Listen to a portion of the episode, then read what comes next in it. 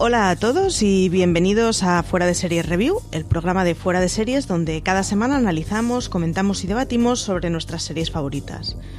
Hoy viajaremos a la terrorífica Gilead para hablar de la tercera temporada del Cuento de la Criada, la serie original de Hulu basada en la novela homónima de Margaret Atwood que a nosotros nos llega vía HBO por, eh, por episodio semanal. Yo soy Marichu Lazabal y hoy me acompañan Marina Such. Hola Marina. Muy buenas Marichu, ¿qué tal? Pues aquí, recién acabada la serie. Y Valentina Morillo. Hola, Valen. Hola. Yo acabé la serie hace mucho y como hago las críticas semanales, cuando se acaba la serie digo adiós. Es como cuando estás estudiando para un examen y se acaba el examen y se te olvida todo. Pues hola, vengo a hablar del cuento de la criada. Si te sirve de consuelo, yo me la he visto prácticamente toda entre anteayer y ayer, así que estoy completamente metida en el mundo de Gilead. mentalmente, ¿cómo estás, Marichu? ¿Estás bien? Mentalmente estoy fatal porque llevo dos días viendo esto y por 13 razones, así que en este momento estoy terriblemente inestabilizada. Dios mío. Bueno, eh, como sabréis ya, yo creo, eh, Fuera de Serie Review es un programa en el que, bueno, hablamos de la serie unos 5, 10, 15 minutitos como muchísimo, sin spoilers. Luego viene la sintonía de la serie y a partir de ahí ya el que se quede se queda bajo su responsabilidad porque es una zona en donde destripamos absolutamente toda la serie a machetazo limpio. Así que bueno, aquellos que no habéis visto la tercera temporada, aunque se da por sentado que la primera y la segunda sí la habéis visto, quedaros unos minutillos con nosotros y repasamos un poco cómo es el cuento de la criada. Eh, la tercera temporada se estrenó el 6 de junio y son 13 episodios, así que en realidad acabó hace bien poquito. En nuestro país nos llega gracias a HBO España. Y ha sido una de esas temporadas que ha sido un poco, mm, digamos, discutida con muchas críticas a favor y no tan a favor. ¿Cómo habéis visto vosotros esta tercera, esta, vosotras, esta tercera temporada que, bueno, que es muy, muy, muy distinta a la primera y no sé si una evolución de la segunda o cómo la habéis visto? Marina? Eh, una evolución de la segunda. Bueno, sí, sí, porque al final de la segunda temporada eh, Jun toma una decisión que fue muy criticada en su momento, pero que yo creo que era bastante coherente con, con el personaje y con lo que eh, habíamos visto en esa temporada. Y mm, lo que pasa es que lo que yo he visto en esa tercera temporada es, eh, es una serie que como que sus guionistas tienen claro el camino que la serie va a seguir hasta el final, pero no tienen esa fecha de final. Entonces están explorando otros lados de, de Gilead o se ponen a contarte la historia pasada de otros personajes que hasta ese momento apenas hemos visto. Y como que lo hacen un poco de, bueno, pues como tenemos otra temporada más en el horizonte que no sabemos no si será la última o no, pues vamos a contar esto para hacer un poco de, no es hacer un poco de tiempo, pero vosotros me entendéis, ¿no?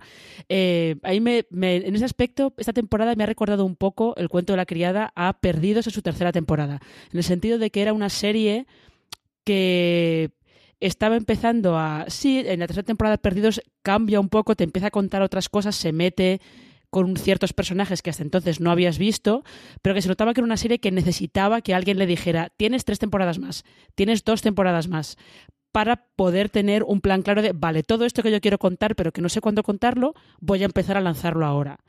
Entonces yo creo que ha tenido un tramo intermedio en el que se ha notado un poco de bache, se ha notado un poco de bajón. Y luego, sin embargo, eh, el tramo final ha remontado y ha ido, ha ido como muy a tope. No es la misma serie que empezó, porque no puede, sobre todo porque las circunstancias van a cambiar muy rápido.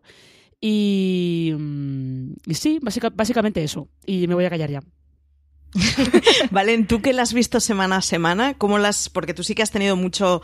Bueno, pues esos siete días de pozo entre episodio y episodio y luego además te has currado las críticas que, por cierto, desde ya recomiendo leer absolutamente a todo el mundo. Después de ver cada episodio del cuento de la criada, poneros la crítica de Valen. ¿Cómo has visto esta tercera temporada? Lo que comentaba Marina tiene toda la razón en el bache que ha habido en el medio yo he entendido qué es lo que ha ocurrido. Bueno, yo he hecho mi propia interpretación. Y es que para cuando llegó el final de la segunda temporada, voy a hablar en plural como si todos estuvieran de acuerdo conmigo, ¿vale? Vale. Todos asumimos que Jun había tenido una epifanía y que esa decisión que había tomado no era solo personal, sino que era un poco mm, dibujo del viaje de la heroína. Pero resulta que los que estaban planteando la serie mm, habían plantado esa revelación para Jun en el noveno episodio de esta tercera temporada. Entonces, cuando nosotros creíamos que ya ella tenía una misión clara, es- estamos hablando sin spoilers, ¿vale? Por eso estoy así un poco vaga. Cuando nosotros creíamos que ella tenía una visión muy clara de lo que iba a hacer y en el principio de esta tercera temporada todo apuntaba a que el, el viaje iba a ser ese y de repente nos encontramos con ese bache en que todo va un poco marcha atrás y no sabemos qué es lo que está pasando y dece- decepciona un poco. Pero es que ese momento en el que Jun comprende lo que tiene que hacer no llega hasta el noveno episodio de esta temporada y nosotros ya pensábamos que ella iba a marcha adelante. Entonces yo creo que ese fue el problema que yo tuve eh, con toda esa parte del medio de la temporada, que no entendía qué era lo que estaba pasando y pensaba que íbamos en retroceso y dije, están poniendo conflictos por poner. Y así es como lo he interpretado yo. La serie, si recordamos, está renovada por una cuarta temporada, de la que no sabemos si será la última o no. Eh, en vuestra cabeza, sin spoilear, más o menos, ¿cuántas temporadas le daríais de supervivencia al cuento de la criada? Yo creo que llega hasta la quinta como mínimo. Como mínimo, Sí. ostras. A mí me gustaría que idealmente se acabara en la quinta. La quinta, tal, tal y como avanza la tercera temporada, y teniendo también la, la experiencia de, del epílogo del libro del cuento de la criada, eh, yo creo que más allá de la quinta ya sería alargarla mucho, pero hasta la quinta yo creo que llega seguro. Os recordamos que el, segundo volumen, digamos, de la historia del cuento de la criada, que fue escrita por Margaret Atwood, eh, se publica ahora este otoño, ¿vale? En tú ya estás, supongo, con absolutamente todas las pre-orders compradas, ¿no? En inglés, en castellano y en absolutamente todo. Bueno, es que tengo, no la voy a comprar en inglés porque desde que tengo al compañero de sofá y de gato que trabaja en librería, pues ya me duele hacer esas cosas. Entonces se lo he encargado a él y cuando le llegue, que será antes de que que se pueda vender, pues ya lo tendré. Si no, me lo compraría en inglés porque creo que va a salir bastante antes. Y bueno, esto es una precuela de la novela, pero según se ha explicado, no va a estar relacionado directamente con la serie. No sabemos si habrá algunos guiños, referencias, o si Margaret Atwood en esas reuniones que ha tenido con los responsables de la serie, que ella siempre ha sido asesora, va a usar algo de, de esto, o no va a tener nada que ver. Para empezar, no van a estar los mismos protagonistas, porque la historia creo que es 15 años después del final de la novela, y va a estar contada desde el punto de vista de tres mujeres y ninguna es Jun. Habrá que ver entonces hacia qué camino va y si es por lo menos compatible con la serie o bueno, o coge sus ramales y va por sus cuentas. Pues si os parece, eh, hacemos una pequeña pausa, colocamos la sintonía de la serie y pensad que a partir de ahora sí que mm, quien se quede aquí es bajo su responsabilidad. Empieza la zona de spoilers, así que nada, abrocharos todos el cinturón.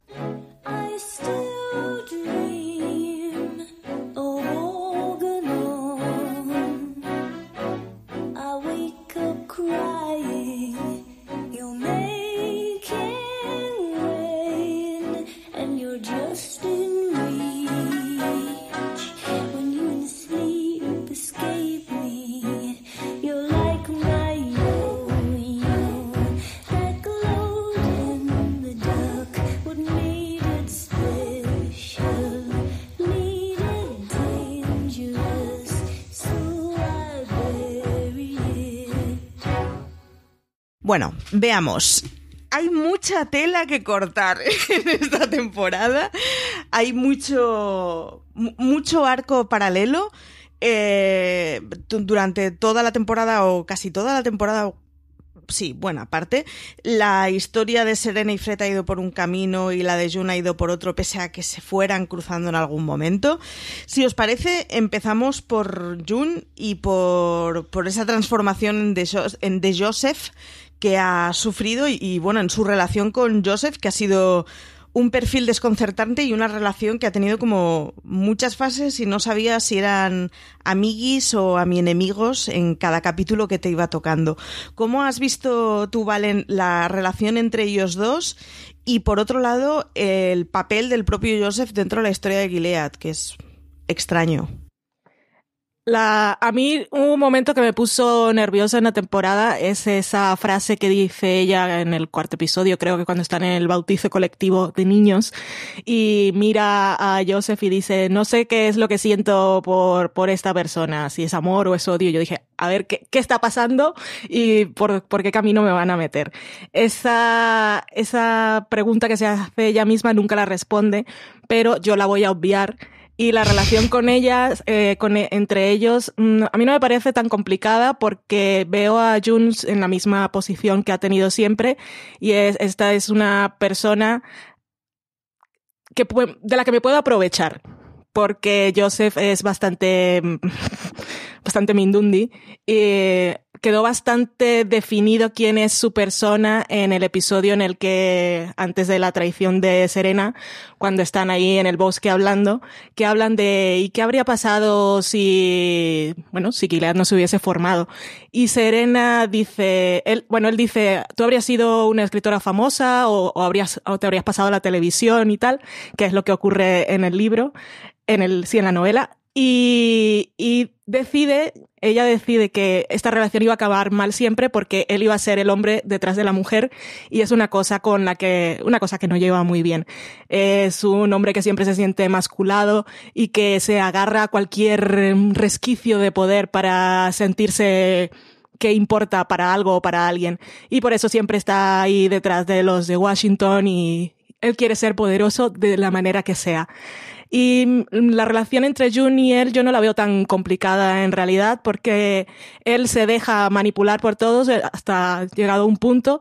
Eh, siempre quiere complacer a esas mujeres, él está obsesionado con ella y ella pues simplemente lo usa cuando puede y usa esas armas que ha entendido que funcionan con él. Así es como ve la relación entre ellos. Te pregunta por Joseph y no por Fred, creo, pero no pasa nada. Ah, Joseph, Joseph No, Lawrence. no, sí, no pasa nada, no pasa nada, no pasa nada. Empezamos con June y Fred. Eh, sí, además tiene, Fred tiene un, un momento que es maravilloso, que es que cuando están en el bosque que ella le pregunta algo así como, ¿recuerdas aquel pisito pequeño en el que vivíamos encima de una panadería? Y que, que él contesta, sí, sí, te llevaba, no sé si croissants o no sé qué le dice. croissants de chocolate. Todos los días y ah, ja, ja, ja, me querías gorda. No, no quería que te mirara ningún hombre. Y es como, vale, este tío ya daba asco antes, las cosas como son. Era un, vamos, era el mismo pieza que ahora, lo que pasa que ahora tiene un entorno donde tiene más posibilidad de control, pero el pieza es un poquito el mismo. Y sin embargo, eh, bueno, es lo que decías tú, ¿no? De al final es un poco un Mindundi que, que depende de los de Washington permanentemente. ¿Cómo has visto tú, eh, Marina, a, a Fred y tanto como con June, que tiene una serie de frases bastante, uff, lapidarias durante esta temporada, como con la propia Serena. Pero es que Fred. eh, Fred es un poco la tónica de, de los hombres que están gobernando en, en Gilead. Yo recuerdo que hace como dos o tres semanas eh, alguien preguntó por Twitter. eh, no por Twitter no, eh, Vanessa, que es otra podcastera que tiene un podcast que se llama Tritono Podcast, que es de heavy metal y rock y cosas así, eh, preguntaba por Twitter, decía que alguien que no había visto nunca la serie le había preguntado a ella que si es que todos los hombres de Gilead eran malos. Y ella preguntaba por Twitter, eh, bueno, dadme vuestra opinión, ¿no? ¿Creéis que son todos malos? Y en realidad lo que son todos son hombres mediocres. Son todos hombres mediocres que se aprovechan de esta situación para alcanzar un poder que de otra manera no habrían podido conseguir nunca. Y mm, eh, como se puede apreciar en la política actual, eh, lo peor que te puede pasar es tener a un, a un tipo mediocre, incluso a una mujer mediocre, agarrados al poder, porque van a hacer lo que sea con tal de seguir aferrados al poder. Y además se creen, una vez que están ahí arriba, que es lo que le pasa a Fred, se cree que es el más listo y el más, el más guay y, el, y como que lo tiene todo controlado y sigue siendo un tío mediocre. Y yo creo que ahí, por ejemplo, eh, la diferencia que hay entre Fred entre eh, el comandante Waterford y el comandante Lawrence, es que a veces da la sensación de que Lawrence es más consciente de que él está en esa posición de poder, de que están todos en esa posición de poder, porque se hicieron unas leyes a su medida. Eh, es que antes, antes eh, hemos pasado por, por, eh, por encima de, de Joseph y June y yo no sé si esto os pues a vosotros o no, pero yo al principio, cuando se nos presenta al principio la casa del comandante Lawrence y cuando la vemos más esta temporada con June, a mí me, me parecía que era como una especie de versión de Jane Eyre, porque Sí. eh, Lawrence es eh, Rochester. Es el señor Rochester, Eleanor es la mujer de Rochester, que nunca me acuerdo cómo se llama, que la pobre está loca, encerrada en el ático eh, y que nunca puede salir de, de casa y es como una especie de fantasma que, que está por allí eh, pululando y tal. Es un poco eso. Y realmente al final la evolución de la historia es un poco la de Jane Eyre y todo. Eh, la mujer de Rochester acaba de una manera trágica, Joseph y June acaban teniendo un acercamiento dis- distinto del de Jane Eyre, pero me hizo mucha gracia de repente encontrarle esas es como esas eh, esas conexiones. Similitudes. sí a, a esa trama con, con esa novela. Y el caso de Fred es ese. Fred es un tío mediocre eh, que se aprovecha de que las leyes están hechas a su medida para estar él por encima de su mujer, porque sabe que, eso sí que lo sabe él, que la inteligente y la que de verdad debería estar eh, en una posición de mando es Serena. Lo que pasa es que Serena está tan amargada y tan obsesionada con que lo único que puede dar un tío a su vida es un bebé que no ve las consecuencias de lo que está haciendo para ella. Para Fred lo sabe perfectamente, pero no se da cuenta de las consecuencias que eso puede tener para ella. Sí, hay un momento, de todos modos, que estando en el bosque que dice algo así como, no, me acuerdo, sí, dice, era muy buena en lo mío, disfrutaba mucho en lo mío, pero habla de su pasado profesional, que, que ella zanja, digamos, la, el pensamiento con cómo pudiste hacerme esto, ¿no? Es el... Si, si, supos, si supuestamente me quieres tanto y tu vida tiene tan poco sentido sin mí, ¿cómo caray me metiste en este agujero de oscuridad en el que están? Porque las, bueno, la, digamos, las tipas de, la burguesía de Gilead eh, siguen estando del todo a la sombra. Lo que pasa es que comen macarons, pero siguen siendo unas tipas con un margen de maniobra cercano a cero. Eh, rescatando un poco a Lawrence y al, al comandante Lawrence y, y, a June, Lawrence, sin embargo, es lo que decías tú, de que parece que es un tío que es más consciente y a su vez parece que es un tío que es más competente, lo que pasa que ha decidido dedicar su cerebro para hacer el mal. Eh, tiene un tipo de relación a su vez que yo creo que es la relación que tiene consigo mismo de, de tener cargo de conciencia por lo que ha hecho, pero a la vez estar orgulloso por lo que ha construido. Es una cosa un poco así de claro oscuro. Pero tiene una relación con June durante toda la temporada que hay escenas en las que parece que se despierta una complicidad natural entre ellos y por otro lado eh, June no pierde de vista, él al final eres un déspota que eres el, uno de los grandes culpables de todo lo que vivimos. Eh, ¿Cómo os ha parecido que han construido ese personaje de Lawrence, que por cierto en todas mis notas sigue estando como Josh, gracias al oeste de la Casa Blanca, no he conseguido separarlo del personaje? Eh, ¿Cómo habéis visto, pues eso, el, el, perfil que hacen extraño de un hombre que ama mucho a su mujer, pero a la vez que, bueno, pues no puede salir porque él será apresado, no quiere salir porque él será apresado cuando a su mujer no creo? ¿Cómo habéis visto todo ese personaje que yo creo que es de los más complejos que quedan ahora mismo en, encerrados en Gilead, digamos? Marina. Es muy, es muy curioso. Es que es muy curioso, como tú dices, que él es uno de los grandes arquitectos de Gilead, pero luego tiene, tiene como una actitud un poco, tiene una actitud un poco extraña. Es, es, es, es muy complicado, realmente es un personaje muy complicado, porque no sé si nos llegan a explicar cómo se mete él a... Él es el, el ideólogo del sistema... Pues estaría por decir el sistema financiero, ¿puede ser? Sí, economía. Sí, sí. Es el que monta toda la economía de Gilead. No recuerdo si nos llegan a explicar cómo, lo, cómo, se, cómo acaba él de arquitecto de... No, de no lo explican. Entonces, la financiación de Gilead es que, por, es que tú ves que es un tío que, uno, no es religioso. Eh, dos, eh, realmente lo único, al final lo único que le mueve es que eh, su mujer pueda de alguna manera sobrevivir en ese bajo ese régimen, eso es lo único que le interesa.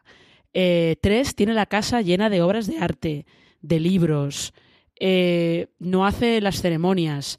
O sea, es, es un tío bastante, bastante eh, peculiar, ¿no? De, no sé, no sé, no sabes nunca muy bien qué, pensar de él. Si realmente, como dice Marichu, es alguien que tiene cargo de conciencia por lo que ha hecho, pero al mismo tiempo está orgulloso de lo que ha hecho y además ves en todas las discusiones que tiene con los nuevos comandantes eh, todo lo que todo lo que él hace es como para intentar mantener o para intentar que Gilead sobreviva, ¿no? Está todo el rato diciendo a los comandantes, no te metas en una guerra, porque te metes en una guerra, nunca sabes cuándo va a terminar, no sabes cómo vas a terminar y a lo mejor te hunden y nos machacan y adiós Gilead. Es un tío bastante bastante complejo. Lo que pasa es que al final eh, al final da la sensación de que acaba ganando más el lado del cargo de conciencia. Pero el cargo de conciencia está todo impulsado por su mujer. Está todo impulsado porque ellos nunca pudieron tener hijos. Eso hizo la mujer. eh, no sabemos muy bien qué enfermedad mental tiene, pero tiene alguna.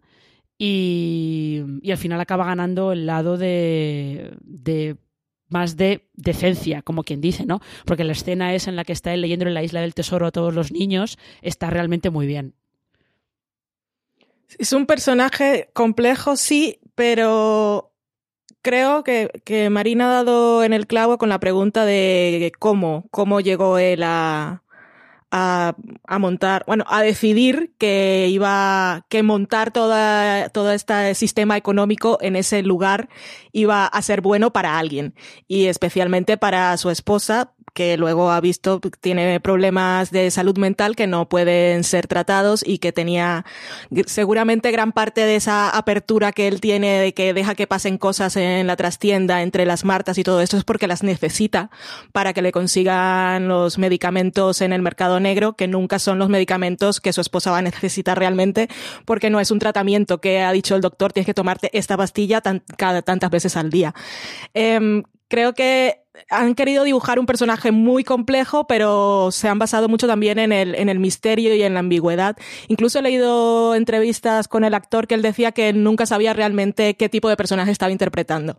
Entonces, en unos momentos lo vemos que es abierto a esa complicidad, en otros momentos intenta imponer su autoridad, pero lo que queda claro es que sea lo que haya sido, sea lo que sea que haya sido el, lo que lo haya motivado a formar parte de, la élite de ese sistema, eh, él pensaba que estaba protegido por ser uno de, por, por ser quien era, vamos. Porque eso de que nunca practicaba la ceremonia no era porque respetara a las criadas, sino porque se había comprometido con su esposa, que es lo que vemos en ese episodio que es bastante duro de ver, cuando los obligan a tener la ceremonia vigilada, que ella le, ella le dice, me habías prometido que esto nunca iba a pasar. Entonces hay una cosa, es un personaje muy complejo, es muy interesante y, influye mucho también el actor, que, que le da parte, que, que, da igual que no sepas por dónde va a salir, te gusta verlo y te lo crees, te crees lo que te vaya a soltar en el momento. Y eso de la decencia y el cargo de conciencia, pues complicado porque en el último episodio él simplemente quería irse. O sea, primero había dicho que iba a apoyar todo y, uh, sí, es la persona que ayudó a escapar a Emily y es un aliado y al final tiene tiene moral y tiene ética, pero él quiso huir y cuando no pudo volvió a casa. Mm, entonces no. Sí, es que, está es bien, que... está bien que sea complejo, pero también se pasan demasiado de, de ambigüedad porque sí. Es que al final él realmente lo único que le interesa es sacar a su mujer de allí. Y él o sigue con el, con el plan, o sea, le va diciendo que sí al plan de June porque June le promete que va a sacar a su mujer de allí. Él, eh, lógicamente, la losa, el momento en el que de repente es como, bueno, ¿qué hago yo ahora con mi vida? Es cuando eh, Eleanor se suicida. Y a partir de ahí, no es que tengamos un Lawrence diferente, pero evidentemente el impulso que tenía él para salir de Gilead, pues, eh, pues ya no está. Hay una cosa que es muy desconcertante además y que, que, yo, por lo que yo no acabo de saber si, si puede ser cargo de conciencia o es simplemente que pasa olímpicamente de todo lo que no le implica a él. Y es que en su casa ya le está bien que las Martas hagan cosas mientras a él no le metan de por medio. Ya le está bien que otras mujeres sean violadas mientras que su mujer no tenga que presenciarlo. O sea, al final es una cosa como de, bah, mi, mi, parcelita es un poco la que era y, y me quedo en esa, ¿no? Y todo lo demás en realidad a mí me, repatea bastante, pero es muy curioso además ver cómo al final sí parece que intelectualmente es uno de los tipos competentes que hay mandando en Gilead y sin embargo él mismo está siendo arrinconado por, por, los, por los fuertes, digamos. Entonces, al final es un personaje que yo creo que es un poco lo que dice Valen, ¿no? Que lo han intentado hacer tan complejo que yo creo que no han sabido qué es, o sea, no qué es lo que querían transmitir, sino que no han dejado al final una sinopsis clara una vez has visto la temporada para aquellos que lo hemos visto. Y esto de la, esto de la economía tampoco te lo llegan a explicar nunca porque eh, hemos leído el libro y entonces entendemos que parte de lo que ha hecho es, es que eh, es lo de las colonias, que no todas son como las que vimos donde iba Emily, sino que hay unas, eh, en teoría, en las que se usa la mano de obra y entonces hay mujeres esclavas agricultoras y todas estas cosas y por eso funciona Gilead. Es que eso no lo van a explicar ningún, nunca. No. Pero el, el dinero, o sea, ellos no manejan dinero, pero ¿cómo, ¿cómo funciona todo? Bueno, con esclavitud. Pero es que es un sistema tan complicado que es mejor no meterse a explicarlo. Pero por eso él es el que, el que decide quiénes van a, la- a las colonias, e- es lo que entendemos que hace su trabajo más o menos diario. Su responsabilidad, vamos, pues no es un trabajo. Em, pero bueno, no, no los van a explicar nunca. Igual mejor, porque cada vez que se ponen a explicar cosas se van por unos berenjenales que, que nos distraen bastante. Hay un, cambiando completamente de, tema, hay un momento cuando, eh, cuando de Joseph, cuando- June está metida en, en esa sala de, de UCI hospitalaria o de UCI neonatal, no sé muy bien cu- cu- cuál será, eh, que Serena le dice, ¿no? Las fuerzas también se desgastan y tiro para atrás.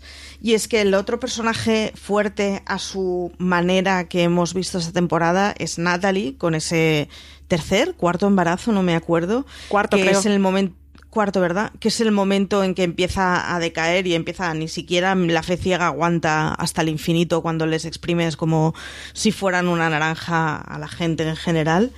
Y son las dos grandes crisis o dos de las grandes crisis que vemos esta temporada y que yo reconozco que no sabía muy bien cuál era el sentido de Natalie y cuál era el sentido de todo hasta que llegas a, bueno al episodio en el que al noveno episodio que es ese episodio embotellado de, de June en el que digamos cobra sentido todo lo que hemos visto de Natalie o para qué va a servir o para qué va a servir toda su estancia.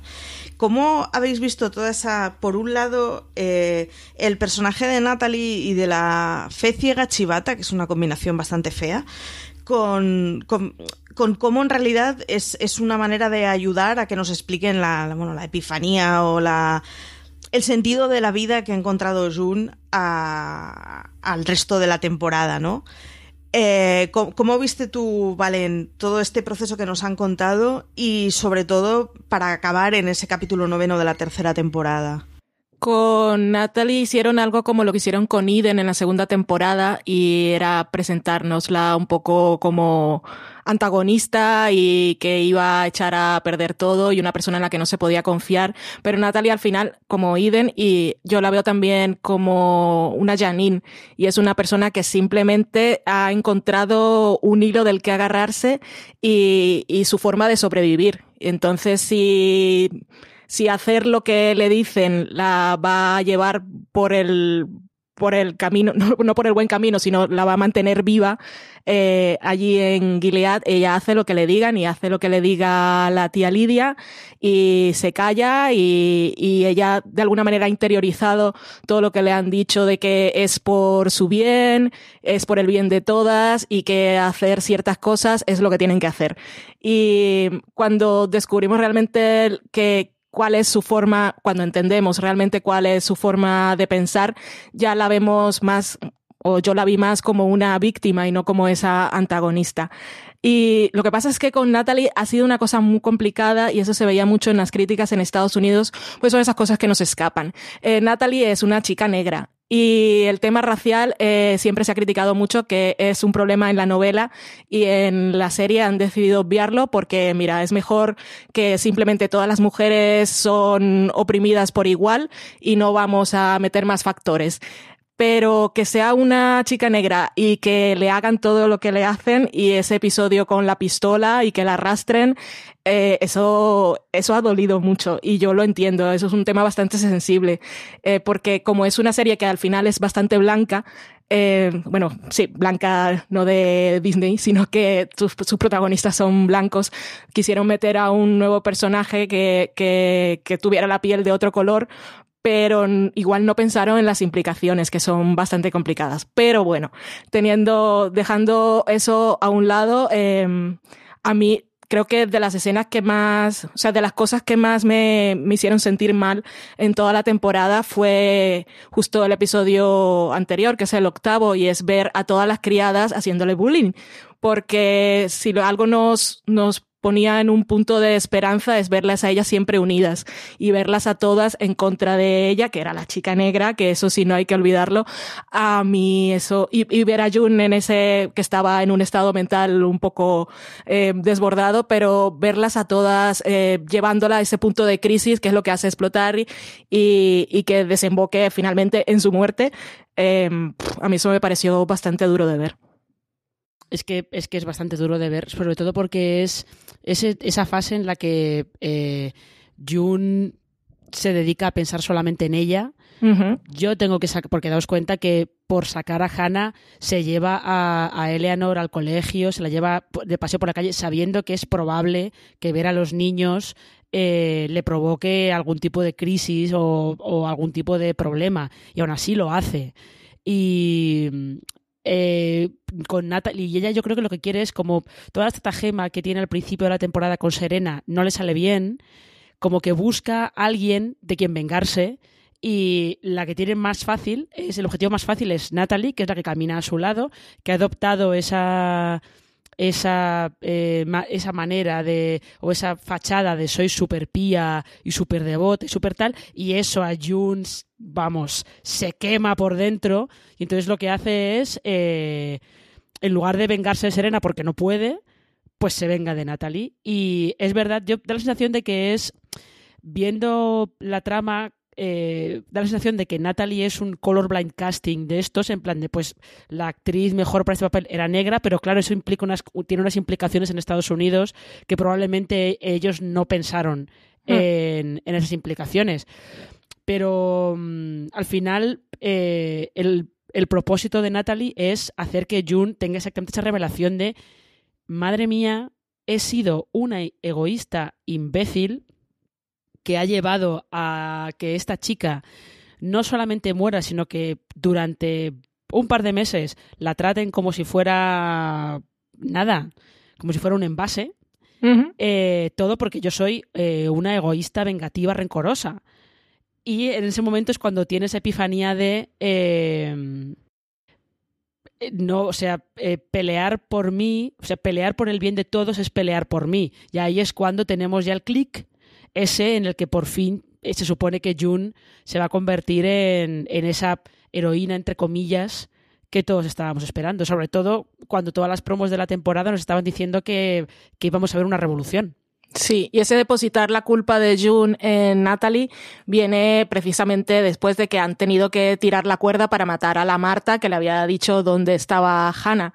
Entonces es un poco mecanismo de defensa mental, supongo. O sea, la culpa es mía, pero he encontrado a esta otra persona que fue la que dijo y voy a es a mí me gusta porque es un personaje bastante complejo y tendemos a verla como la heroína, pero verla en estas situaciones en, en las que toma las decisiones equivocadas eh, y que eso pues a nivel emocional y mental le, pasa factura o le pasará o le está pasando, pero eh, eh, fue eso. no solo que no podía vengarse de Serena, sino ella tuvo que tener ese momento de ha sido mi culpa esto, pero hay otra persona que tiene, tiene más, ella más.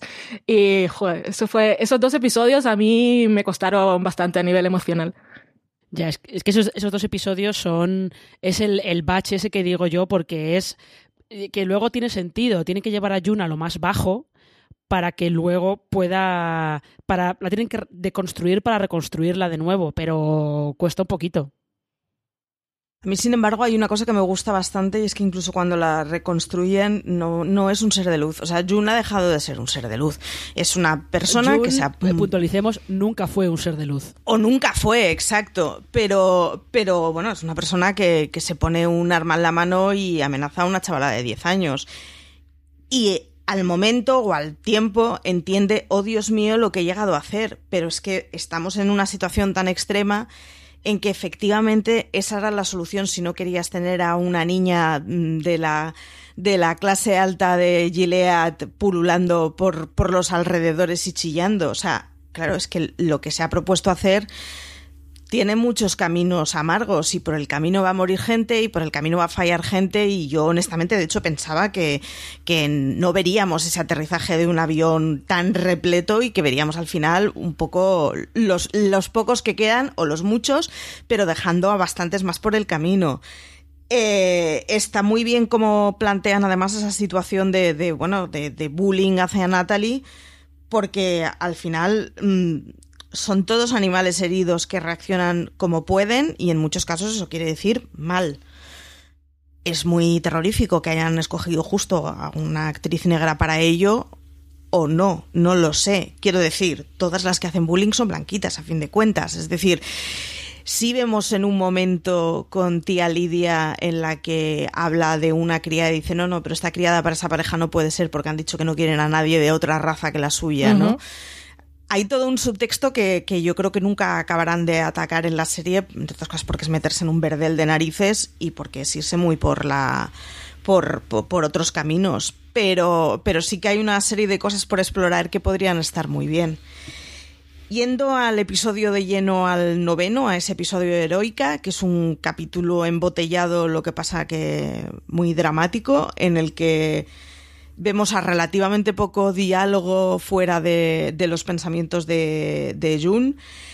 Eh, ¿Cómo habéis visto esa fase de oscuridad ya no solo de comportamiento, sino no, nos lo evidencian mucho con una Jun que no puede llegar a caminar, un bueno, un, un estar completamente encerrado y perdiendo cualidades físicas y desde luego cualquier tipo de entereza mental que le quedaría y, el camino de guardia permanente que le toca hacer con su compañera. Es un episodio muy intenso. Eh, ¿Fue hacia donde queríais que fuera? Eh, ¿os, ¿Os, imaginabais otro tipo de, de, de final o de camino? ¿O fue de estos episodios que cuando empezó ya sabíais a dónde iba? Hombre, yo creo que se ve un poco se ve un poco hacia dónde va. Eh, de este capítulo, por cierto, eh, yo creo que lo que sí que hay que destacar que es eh, formalmente la manera en la que te muestran cómo para Jun todos los días son iguales y el día uh -huh. y la noche son indistinguibles, son iguales, porque está constantemente en alerta, está muy bien hecho eso, ¿eh? Más luego el chistecito ese de Heaven is a place on earth con, con los sonidos de... Sí de las máquinas del hospital y, todo eso. No, yo creo que era un poco, acaba teniendo el final, lo hemos comentado antes, acaba teniendo el final que no podía tener otro final, es que no podía, pero de este capítulo eh, yo creo que eh, sí que hay que comentar que deja el momento más... Eh, no sé si el más tierno de toda la, de toda la temporada, que es Janine con su parche diciendo Space Pirate. Lo, pero a Janine es eh, una, a mí me gustó mucho el momento en el que le canta las verdades a Jun, porque es eh, ella la que le da donde le duele cuando le dice eres una egoísta, todo va siempre sobre ti, porque son cosas que nunca, nunca bueno, que ella no esperaba que se las dijeran sus compañeras y mucho menos Janine, que siempre la ven como la que está distraída y siempre sonriente y no se entera de nada. Así que eso me gustó. El episodio está muy bien formalmente, que es un episodio que la gente en general lo ha criticado mucho, pero dice que es súper aburrido y que yo, yo lo he visto sobre todo el grupo de Telegram de fuera de series, que de vez en cuando entro, siempre dicen que el peor, peor episodio que han visto en la televisión en esta temporada y ya, formalmente es una maravilla, la verdad. Formal, formalmente es un, es un capítulo eh, impresionante, pero ya sabes tú que hay gente que si no pasan muchas cosas, eh, considera que el capítulo es un aburrimiento. Pero es que si no pasa este episodio no tenemos final de temporada. Pero Ya. bueno, en fin, eh, tiene este episodio la charla Jun con el doctor que cuando lo estamos viendo primero parece la peor persona del mundo y es otra persona que, bueno, está haciendo lo que tiene que hacer, pero que pues mentalmente pues no, no está totalmente destruido. Que podría parecer algo expositivo lo que le dice, pero yo la verdad hasta ese momento no había pensado en que Jun no estaba sintiéndose eh, y que nadie la podía, nadie le podía hacer daño, sino que estaba teniendo actitudes autodestructivas y es que realmente le daba igual si la mataban o no. Y a mí eso me pareció, me pareció interesante que lo dijeran porque yo no, no lo había contemplado. O sea, obviamente sabemos que tienes depresión y que síndrome, síndrome de estrés postraumático y que estás viviendo una situación que nin- ninguno de nosotros se podría llegar a, a imaginar. Pero no, no lo había puesto, no había puesto ese pensamiento en palabras, no había conseguido hilarlo. Y por eso no me pareció que fuera expositivo, sino que me pareció necesario dentro del episodio. Mm. Eh, esto solamente es una, una curiosidad, pero Gil Bellows, que es el actor que hace de, del médico, era el exnovio de Ali McBeal. Cierto. Cierto, cierto. Eh, tiene, tiene todo el episodio. Yo reconozco que es el único episodio en el que hice una cosa un par de veces que me suele pasar cuando me está, me está superando lo que soy capaz de tolerar y es tirar 10 segundos hacia adelante, luego arrepentirme y volver 10 segundos hacia detrás.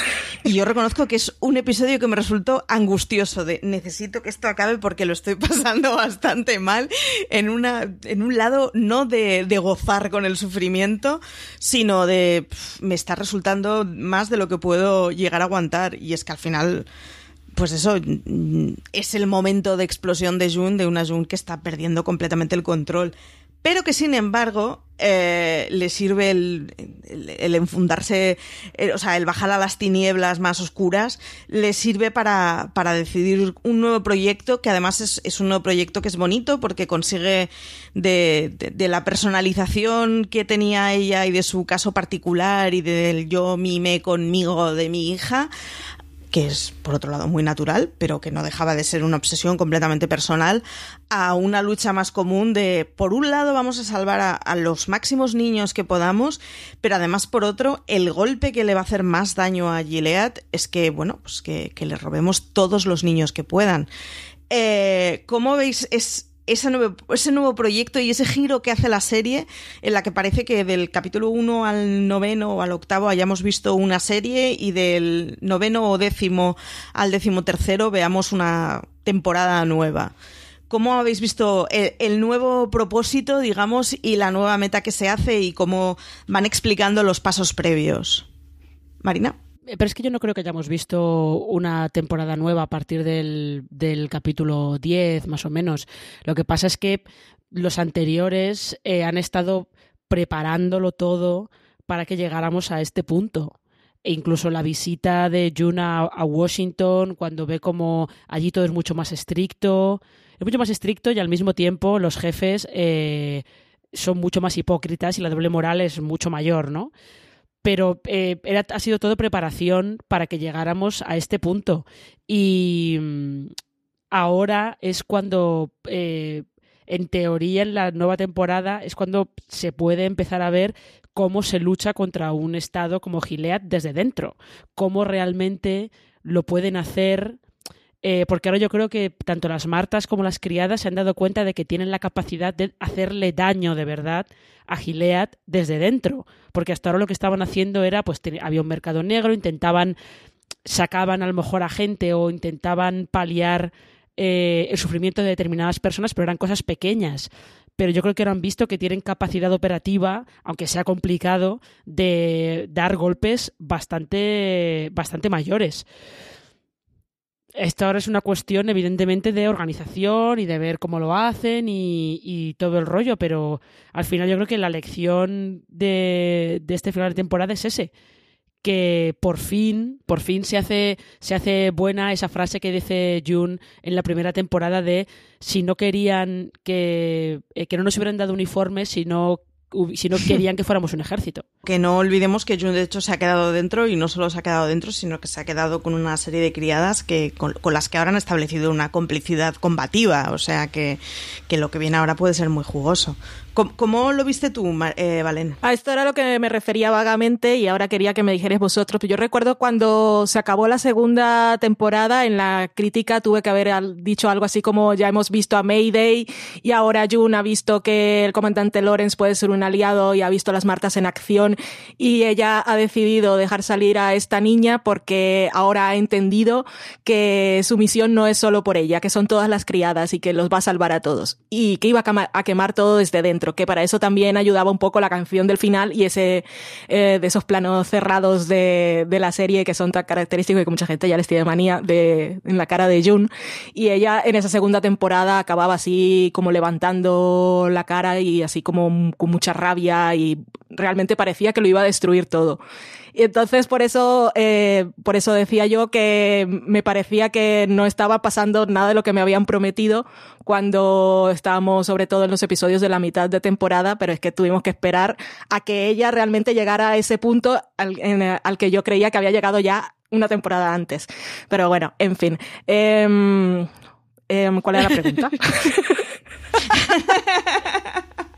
Que bueno, que de, todo ese descenso, digamos, que hemos visto cuando se propone un nuevo proyecto, digamos, ¿cómo has visto la transformación, pues al final, de un caso particular al caso general y, y al, bueno, al combatir de una forma más, pues eso, más social por encima del caso particular?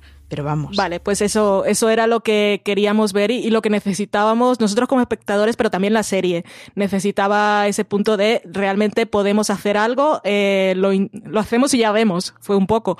Y les ha funcionado y nos ha dejado a June en el punto, el final es bastante como un soldado. O sea, hemos visto a June pasar diferentes etapas y ahora está en la etapa de soldado de guerra, como la llevan sus compañeras en, en la en la camilla esta improvisada.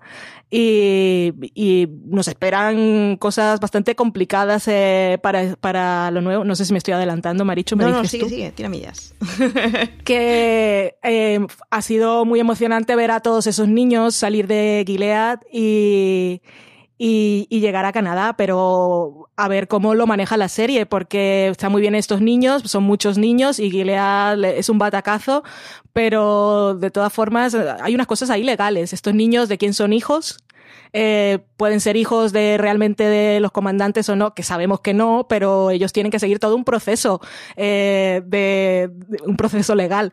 Y supongo yo que iremos también a, a una guerra, porque a Nick no lo hemos visto el resto de la temporada.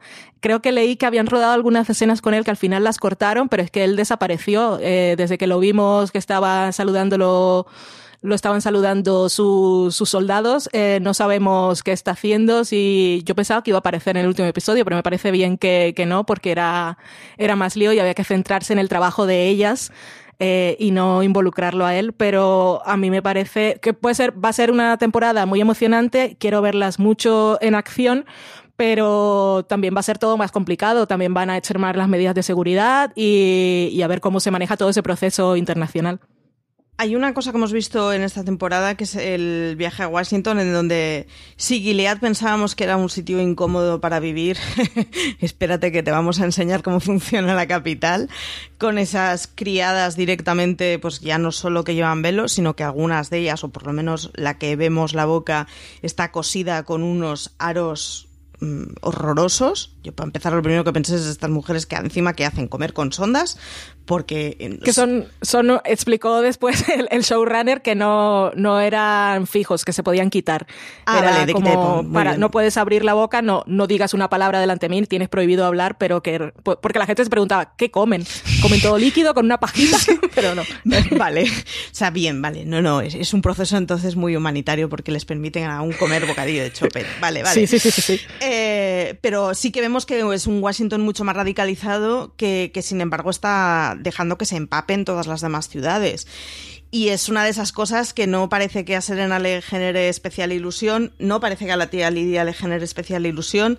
De hecho, mm, e- está esa cosa súper hipócrita de cuando están en el bautizo que la tía Lidia, Lidia se, se dedica a dar unos guarrazos alucinantes con el bastón a, a Jun porque, bueno, por- por- porque se ha revelado y todo el mundo les mira mal, que es como, bueno, ¿cómo creéis que habéis convencido a todas estas mujeres para que sean esclavas sexuales? Con palabras amables pero, pero sí que vemos como que hay una sociedad que de alguna manera le parece que las nuevas corrientes pues están siendo demasiado estrictas, pero que sin embargo son las que van a venir.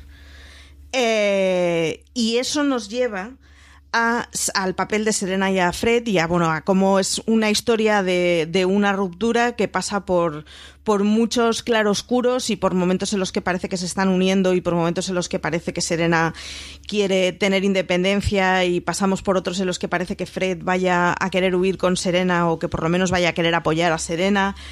Eh, ¿Cómo habéis visto todo ese capítulo de, en su excursión y el proceso de liberación que, tiene Serena, de liberación personal, digamos, o sí, de, de- liberación de su alma, eh, en el momento en que salen de- del Estado y entran en Canadá? ¿Cómo habéis visto toda esa historia de la ruptura? Y sobre todo si os parece que ha estado bien contada y o ha sido muy, bueno, de esquinas en esquinas sin saber por dónde íbamos. No, yo, creo que sí que ha estado. Yo creo que sí que ha estado bien contada. Lo que pasa es que ellos han tenido menos peso en esta temporada.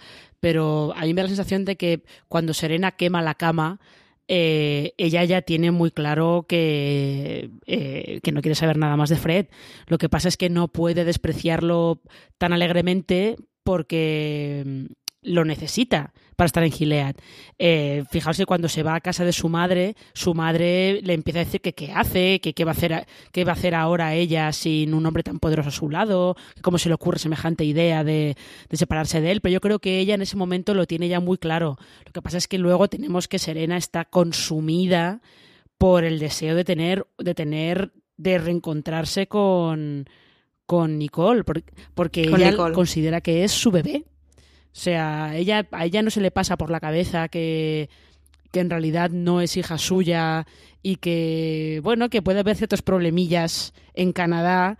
Vamos a dejar en problemillas, Problemillas. en Canadá con su propósito y su creencia de que tiene derecho a ser la madre de, de ese bebé. Y está obsesionada. Ya, ya sabemos desde el principio que es lo único en lo que piensa. Pero yo creo que desde el momento en el que quema la cama, eh, Fred está sentenciado. Lo, lo que pasa es que Serena pues necesita necesita cierto tiempo para ver cómo lo puede hacer. En un principio cree que Fred le puede ser útil para recuperar a Nicole, luego se da cuenta de que no, de que como hace siempre Fred solamente piensa en sí mismo, pero me parece que, vamos, la ruptura estaba anunciada desde el primer episodio. ¿Vale? Eh, sí, Marina, Marina lo ha dicho bien. Yo estaba, estaba pensando en otra cosa y es que Serena también es un personaje muy complicado y es un personaje muy chungo. Y yo eh, reconozco que siempre quiero que ella sea una cosa que claramente no es.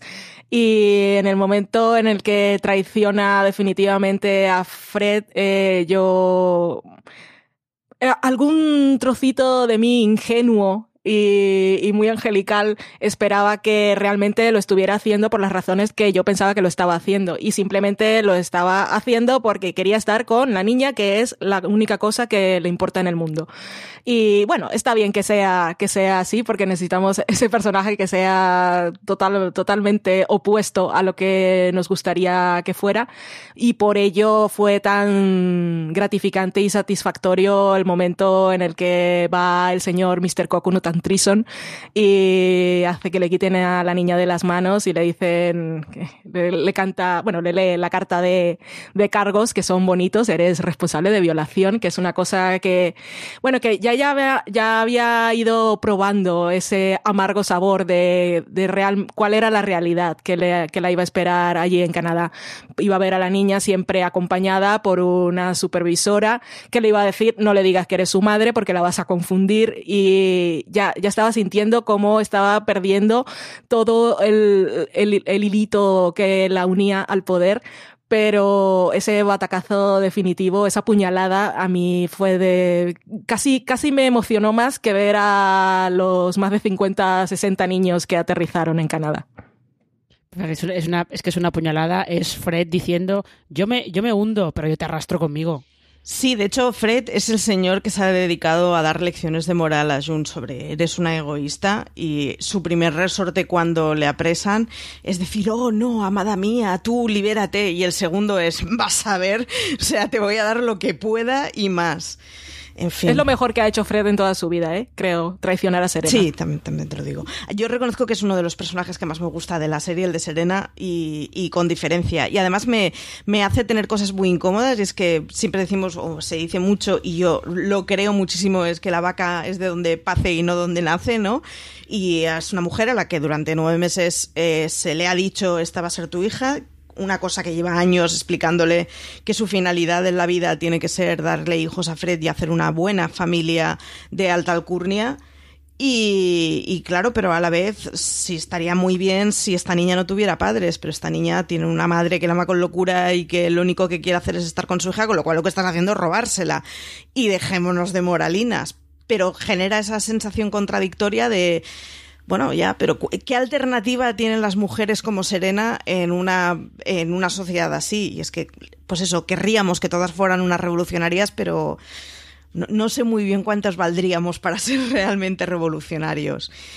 Es un personaje muy, muy interesante. Y llegamos al último episodio, a la gran evasión, y además ese momento completamente angustioso que yo digo la gran evasión porque me, me- me recuerda a la escena de la gran evasión de la huida y a, a eso me remitía cuando decía que yo la verdad es que pensaba que no sobrevivirían casi todos, sino todos, salvo un par de guardias y esos son del equipo malo, así que da igual.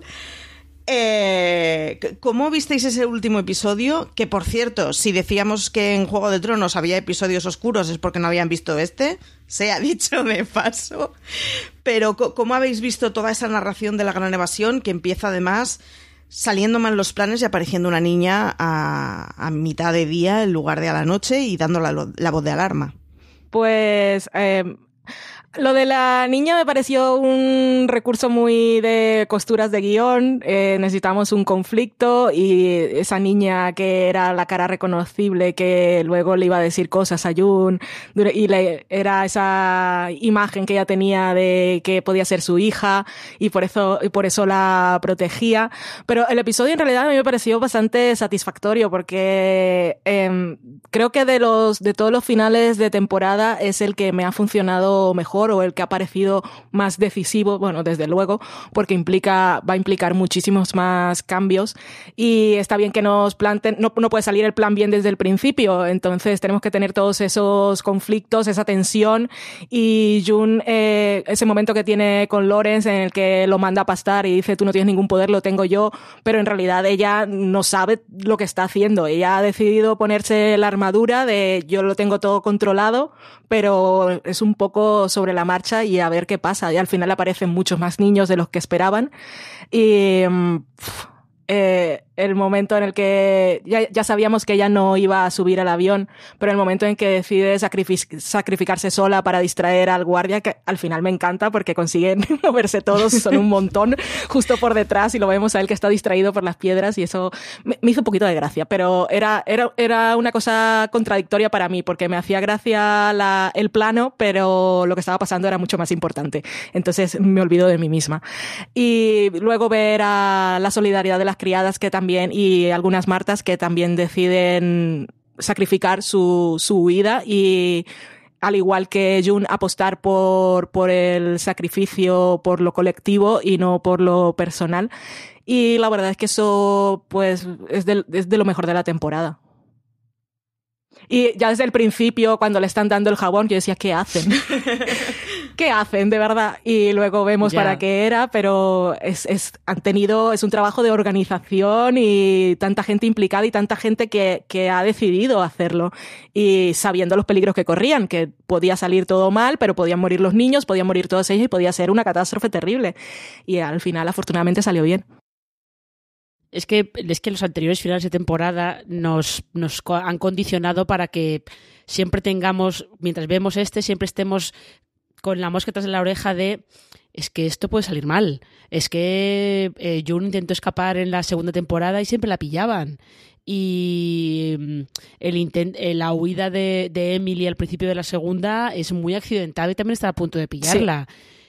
O sea, la serie ya nos ha condicionado a que es lo más probable es que con un estado tan tan eh, abrumador como Gilead que te acaben pillando. Pero por eso es satisfactorio, porque esto sale bien. Hay un montón de, de problemas, pero sale bien. Y sí, es realmente es un capítulo muy satisfactorio. Yo creo que sí que van manejando bien, como dice Valen, lo de la Marta esta que se asusta y se lleva a la niña a media mañana, pues es pa- necesitas crear un conflicto.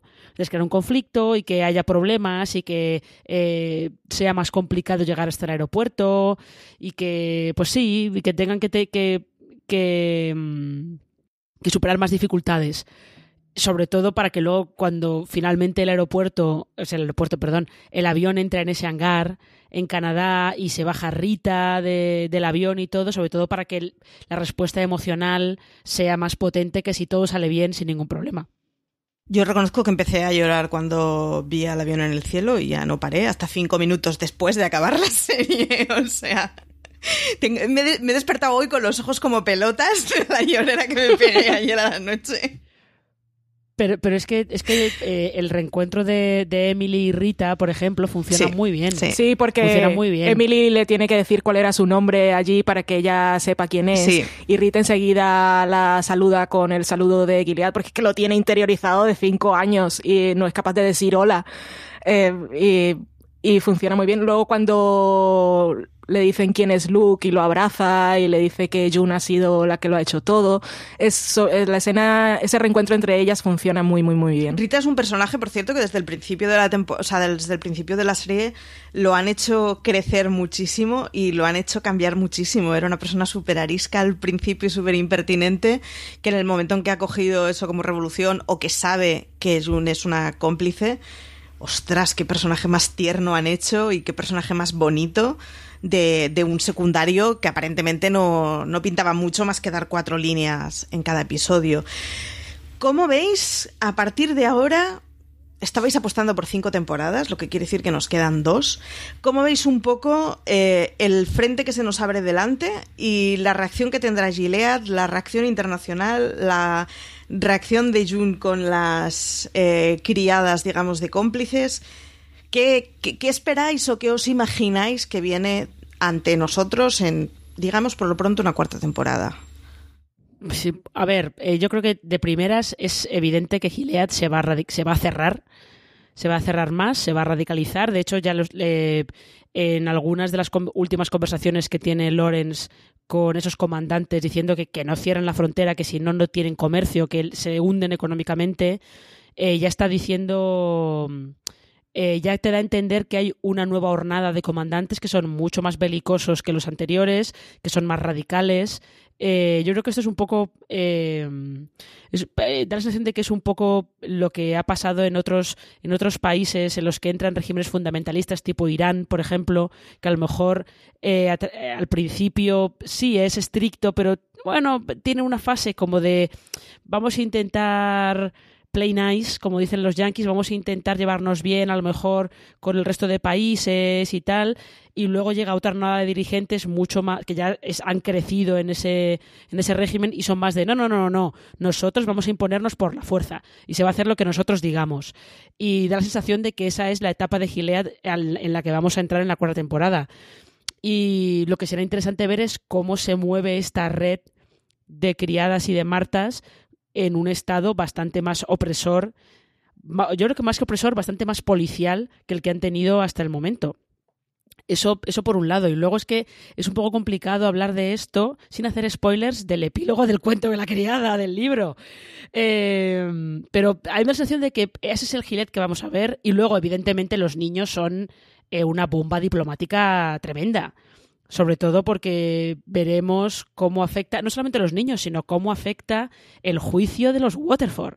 Que eso va a ser interesante verlo también. Cómo afecta, el- porque el juicio de Serena a lo mejor no tanto, pero el de Fred Waterford va a ser muy, muy mediático. Con lo cual veremos qué pasa con la, eh, cómo ve la comunidad internacional a Gilead, que eh, Fred también comenta en algún momento que lo que ellos pretenden es que la comunidad internacional lo reconozca como un Estado soberano. Y la cosa se va a empezar a poner complicada. Va a haber bastante tensión, yo creo. Sí, va a haber mucha tensión y a nivel diplomático va a ser a ver, a ver cómo lo plantean porque es bastante complicado todo todo el- todo lo que tienen para trabajar.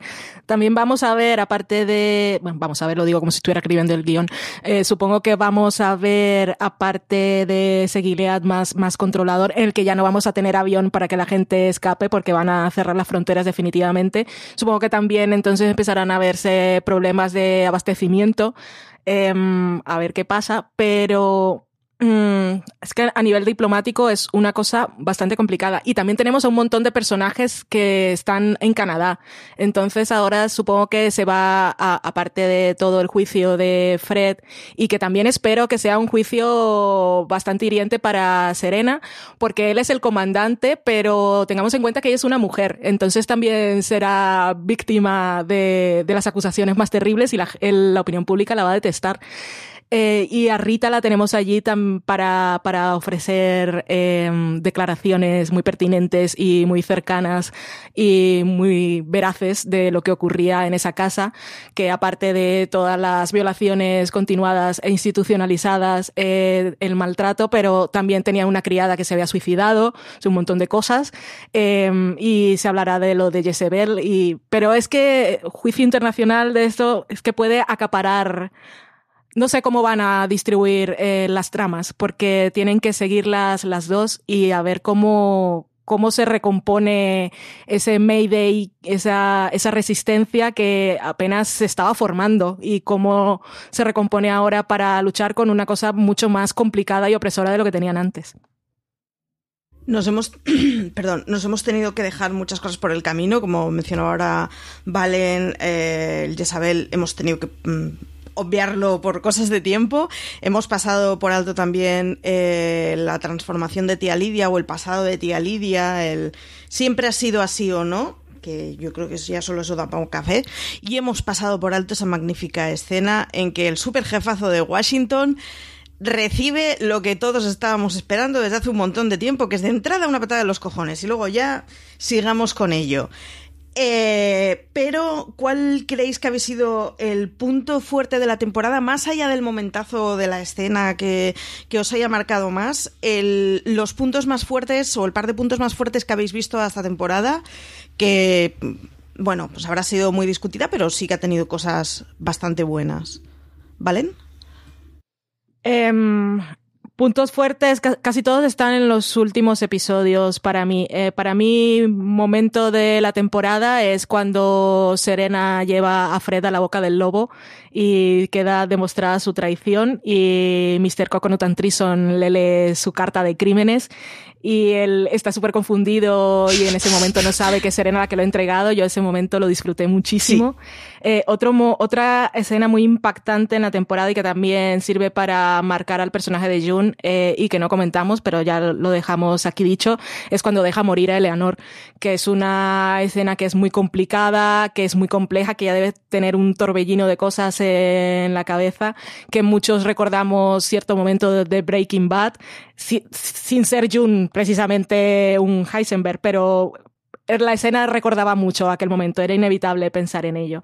Y yo creo que para mí esos dos momentos y, cuando June mata a Winslow, pero no solo eso, sino todo el trabajo que hacen las criadas después, ese final de episodio es maravilloso, con la música y todas trabajando, eh, limpiando limpiando cada rastro y metiéndolo a la hoguera, eso fue maravilloso y satisfactorio.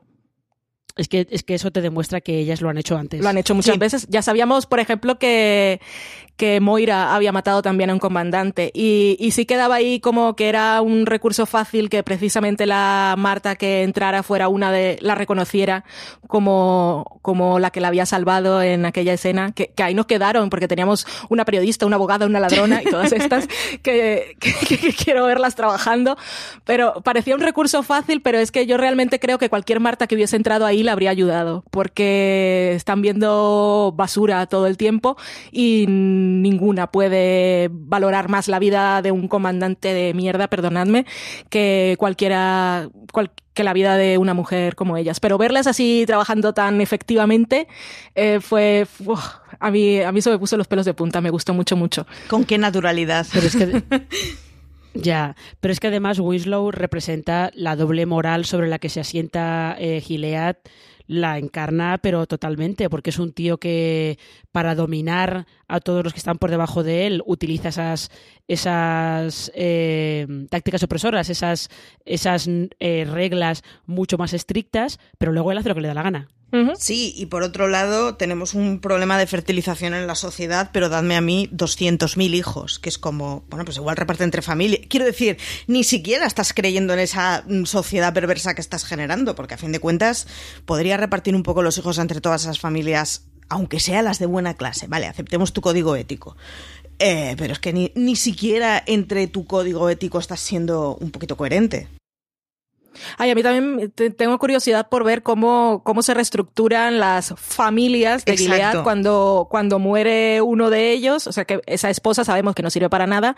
¿Tendrán que casarla con otro comandante o, o qué pasa? Bueno, lo primero que dice es que si me quedo sola me quitan los hijos. Ya. Sí, ¿Cómo has visto tú, Marina, no, no tanto la temporada, sino pues eso, uno, algún hito específico o los puntos fuertes que crees que hayan sido de esta temporada? Eh, yo estoy con Valen, casi todos están en los últimos en los últimos capítulos. Lo que pasa es que sí creo que es eh, merece la pena destacar esa discusión que tienen June y Serena delante de, de lo que queda de la estatua de Lincoln en Washington, en la que se lanzan las dos las verdades a la cara. Eh, y luego, sobre todo, eso, toda la parte final, y es que de verdad que la escena de repente, o sea, la escena en la que Lawrence les está leyendo la isla del tesoro a todos los niños es eh, está muy bien, es como un momentito así como de, no de paz, pero es como un momento en el que todas creen que todo ha ido mal porque la casa está a oscuras, la puerta trasera Sí. está abierta y es como, ay Dios mío, se nos ha ido toda la mierda y se encuentran el salón repleto de niños y a Lawrence leyendo la isla del tesoro y todos allí como súper interesados. Pero esos niños flipando Eh, porque nunca han escuchado una historia como esa. Claro, es que todo lo que han Sí. escuchado es historias de la Biblia. Y yo que me de, de niña y adolescente me leí la isla del tesoro como unas 15 veces, pues doy fe de que te quedas completamente pegado. Eh, yo, por mi parte, creo que los dos puntos así fuertes que le encontrarías, el salto de escala, el que sea, o sea, June ha pasado a ser completamente una tipa con actividad en lo local, ¿no? O sea, el hundir a Gilead desde los hijos de, de Gilead para jorobar absolutamente todo el mundo con, con una escala mucho mayor, a mí me parece una maravilla de transformación. Y lo otro, eh, me parece muy emocionante el equipo transversal que están haciendo entre mujeres oprimidas. Y dicho esto, espero que no se sumen muchas esposas y que no acabemos blanqueando a todas esas mujeres de alta alcurnia que han estado encantadas teniendo a una criada agarrada a las patas de la cama de una forma bastante literal. Pero, pero bueno, creo que ha tenido cosas muy chulas esta temporada y creo que, bueno, igual no es lo que el, el impacto que nos generó la primera, creo que es una cosa que es muy difícil de reproducir, pero o de repetir, pero pero bueno, pero oye, ha tenido un final de temporada que yo creo que nos ha dejado a todos bastante pegaditos a la pantalla. Eh, ¿Alguna cosa que se os haya quedado en el tintero? Pues yo quiero decir mi peor momento de la temporada. Vale. Porque yo, yo no lo supero Venga. y yo creo que podéis estar de acuerdo. No es la cosa más importante del mundo, pero esa, cuando se van Serena y Fred de excursión y tienen ese momento de acercamiento en la habitación, yo dije, ¿por qué me hacéis esto? Guionistas de The Ah. Handmaid's Tale, no quiero verlo, my eyes. No quiero reconciliaciones, no.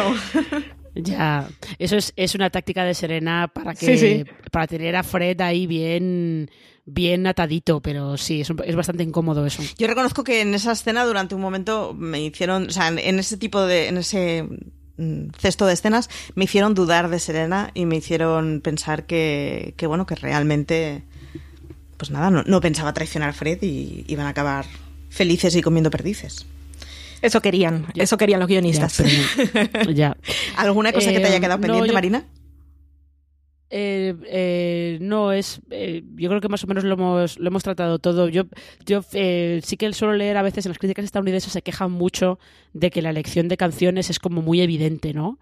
Y que, que es como muy obvia. A mí es que me hace mucha gracia. A mí también, sí.